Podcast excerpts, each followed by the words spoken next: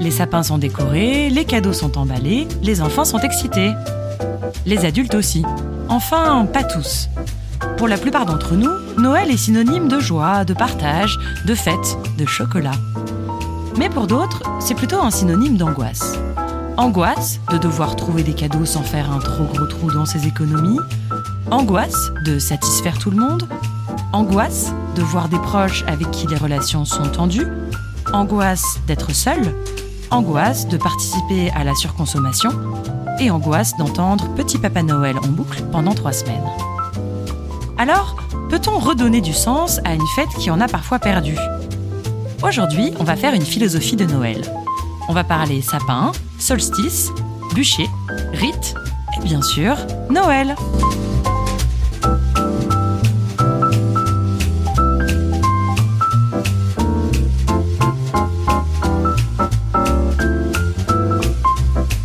Est l'une des plus vieilles célébrations humaines.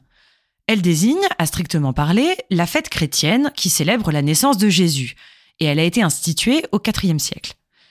Mais elle est l'héritière d'autres célébrations païennes, dans la Rome antique ou chez les peuples germaniques, qui célébraient le solstice d'hiver et le rallongement des jours. Les historiens pensent d'ailleurs que Jésus n'est pas du tout né le 25 décembre et que l'Église a choisi cette date précisément pour christianiser les célébrations païennes. Noël a connu bien des évolutions depuis son instauration par l'Église. Le sapin, l'arbre qui ne perd pas ses feuilles et survit donc à la rudesse de l'hiver, devient le symbole de Noël au XVIe siècle. Le Père Noël, lui, fait son apparition au XXe siècle, mais il est l'héritier de vieilles croyances antiques. Il emprunte d'ailleurs son apparence à Saint Nicolas, un évêque du IVe siècle. Et le nom américain Santa Claus est la transcription de son nom, Sainte Niklaus. Et non, le Père Noël n'a pas été créé par la marque Coca-Cola, il tient sa couleur rouge de l'apparence de Saint-Nicolas. Mais il est vrai que Coca-Cola a contribué à fixer son image, en l'utilisant dans une campagne de pub dans les années 30. Noël est donc le produit d'un syncrétisme, d'une multitude de traditions, depuis la Rome antique, en passant par le christianisme du Moyen Âge, les publicités de Coca-Cola, jusqu'à la fête que nous connaissons aujourd'hui. Noël est aujourd'hui célébré presque partout dans le monde, avec des spécificités nationales sur la manière de la fêter. Ainsi, Noël a perdu de sa dimension religieuse, ce que l'Église a longtemps critiqué. Je voudrais aujourd'hui vous raconter une histoire amusante. En 1951, une statue à l'effigie du Père Noël est brûlée par des prêtres catholiques sur le parvis de la cathédrale de Dijon. Ceci dénonce la paganisation de la célébration de Noël, c'est-à-dire son éloignement de sa signification chrétienne. Il condamne le Père Noël comme usurpateur et hérétique, et annonce son sacrifice. Les journalistes, comme vous pouvez vous en douter, se sont bien amusés de cet événement et n'ont pas manqué de faire le parallèle avec Jésus. Alors que la ville décide de remettre un nouveau Père Noël à l'hôtel de ville le lendemain, il commente Dijon attend la résurrection du Père Noël, assassiné hier sur le parvis de la cathédrale. Il ressuscitera ce soir. En effet, le lendemain, le Père Noël remonte sur les toits de l'hôtel de ville pour parler aux enfants. Claude Lévi-Strauss, un anthropologue et philosophe français très connu, s'empare de l'affaire et publie un article intitulé Le Père Noël supplicié, dans lequel il se demande pourquoi nous avons inventé le Père Noël. Ce penseur a consacré sa carrière à chercher la signification dans les rites. Il affirme que nous pouvons trouver des structures universelles de l'humanité en comparant des mythes et des rites du monde entier. C'est le structuralisme.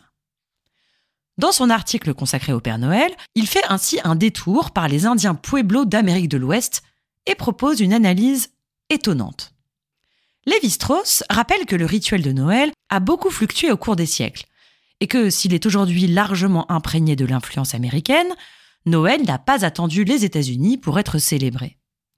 Il rappelle, comme je le disais en introduction, que la fête de Noël est l'héritière des Saturnales romaines, et qu'elle a depuis, selon lui, sensiblement la même signification. Noël, c'est le triomphe de la vie sur la mort. D'abord, en automne, Halloween célèbre le retour des morts et le déclin des jours. Les enfants se déguisent en morts et persécutent les adultes, à moins que ceux-ci ne leur fassent des cadeaux, des bonbons ou un sort. Jusqu'au solstice d'hiver, le 21 décembre, quand les jours recommencent à s'allonger et que la lumière revient. Alors, ce sont les adultes qui se déguisent en Père Noël et font des cadeaux aux enfants pour célébrer leur vitalité. La vie a triomphé de la mort et les morts peuvent laisser les vivants en paix, au moins jusqu'au prochain automne. Alors, selon Lévi-Strauss, la figure du Père Noël, cette sorte de divinité qui nous offre des cadeaux depuis l'au-delà, représente la douceur de vivre et le souhait de ne pas mourir. En célébrant le Père Noël auprès de nos enfants, nous célébrons leur vitalité et la nôtre. Lévi-Strauss nous dit Au fond de nous veille toujours le désir de croire, en une générosité sans contrôle, une gentillesse sans arrière-pensée, en un bref intervalle durant lequel sont suspendues toute crainte, toute envie, toute amertume. Sans doute ne pouvons-nous pas partager pleinement l'illusion. Mais ce qui justifie nos efforts, c'est qu'entretenues chez d'autres, elles nous procurent au moins l'occasion de nous réchauffer à la flamme allumée dans ces jeunes âmes.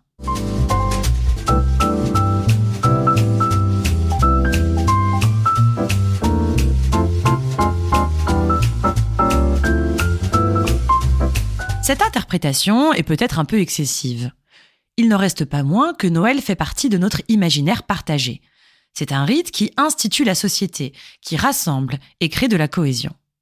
Mais que se passe-t-il quand cet imaginaire devient aliénant, quand il est fait d'injonctions plus que de partage Quand cet imaginaire ne fait plus rêver, mais cauchemarder, pouvons-nous nous en débarrasser?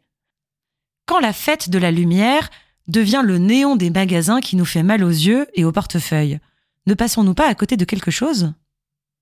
Si des prêtres catholiques ont brûlé une statue à l'effigie du Père Noël, vous pouvez, vous aussi, vous rebeller contre le vieux monsieur barbu.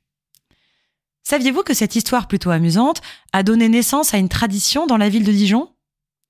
Chaque année, depuis 1951, le Père Noël descend depuis une tour jusqu'à la place centrale de Dijon, sur une tyrolienne, en hommage au bûcher du Père Noël, puis à sa résurrection le lendemain sur les toits de l'hôtel de ville. Alors, vous pouvez vous aussi brûler ce qui, dans la célébration de Noël, vous semble aliénant. Vous aussi, vous pouvez faire un sacrifice. Enfin, symboliquement, bien sûr et cela vous permettra peut-être de créer votre propre rite, comme la ville de Dijon, de vous réapproprier un imaginaire qui vous avait été confisqué, de créer votre propre célébration de Noël, ou votre non-célébration, si c'est ce que vous préférez. Perpétuez la tradition de la grande tablée familiale, ou fêtez-le en petit comité avec des amis, ou encore, ne fêtez pas du tout Noël. Faites ce qui vous convient le mieux, créez votre propre tradition. Si Noël est bien une fête syncrétique qui a traversé les siècles et n'a cessé de se réinventer. Alors elle acceptera bien que vous y mettiez, vous aussi, votre grain de sel. Joyeux Noël, joyeux solstice d'hiver, joyeuse fête de la lumière à toutes et à tous.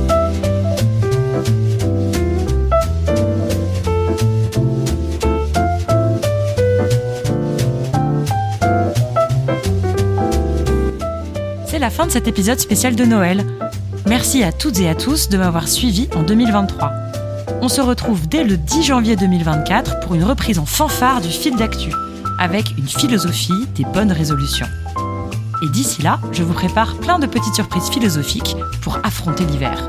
Joyeux Noël et bonne fête de fin d'année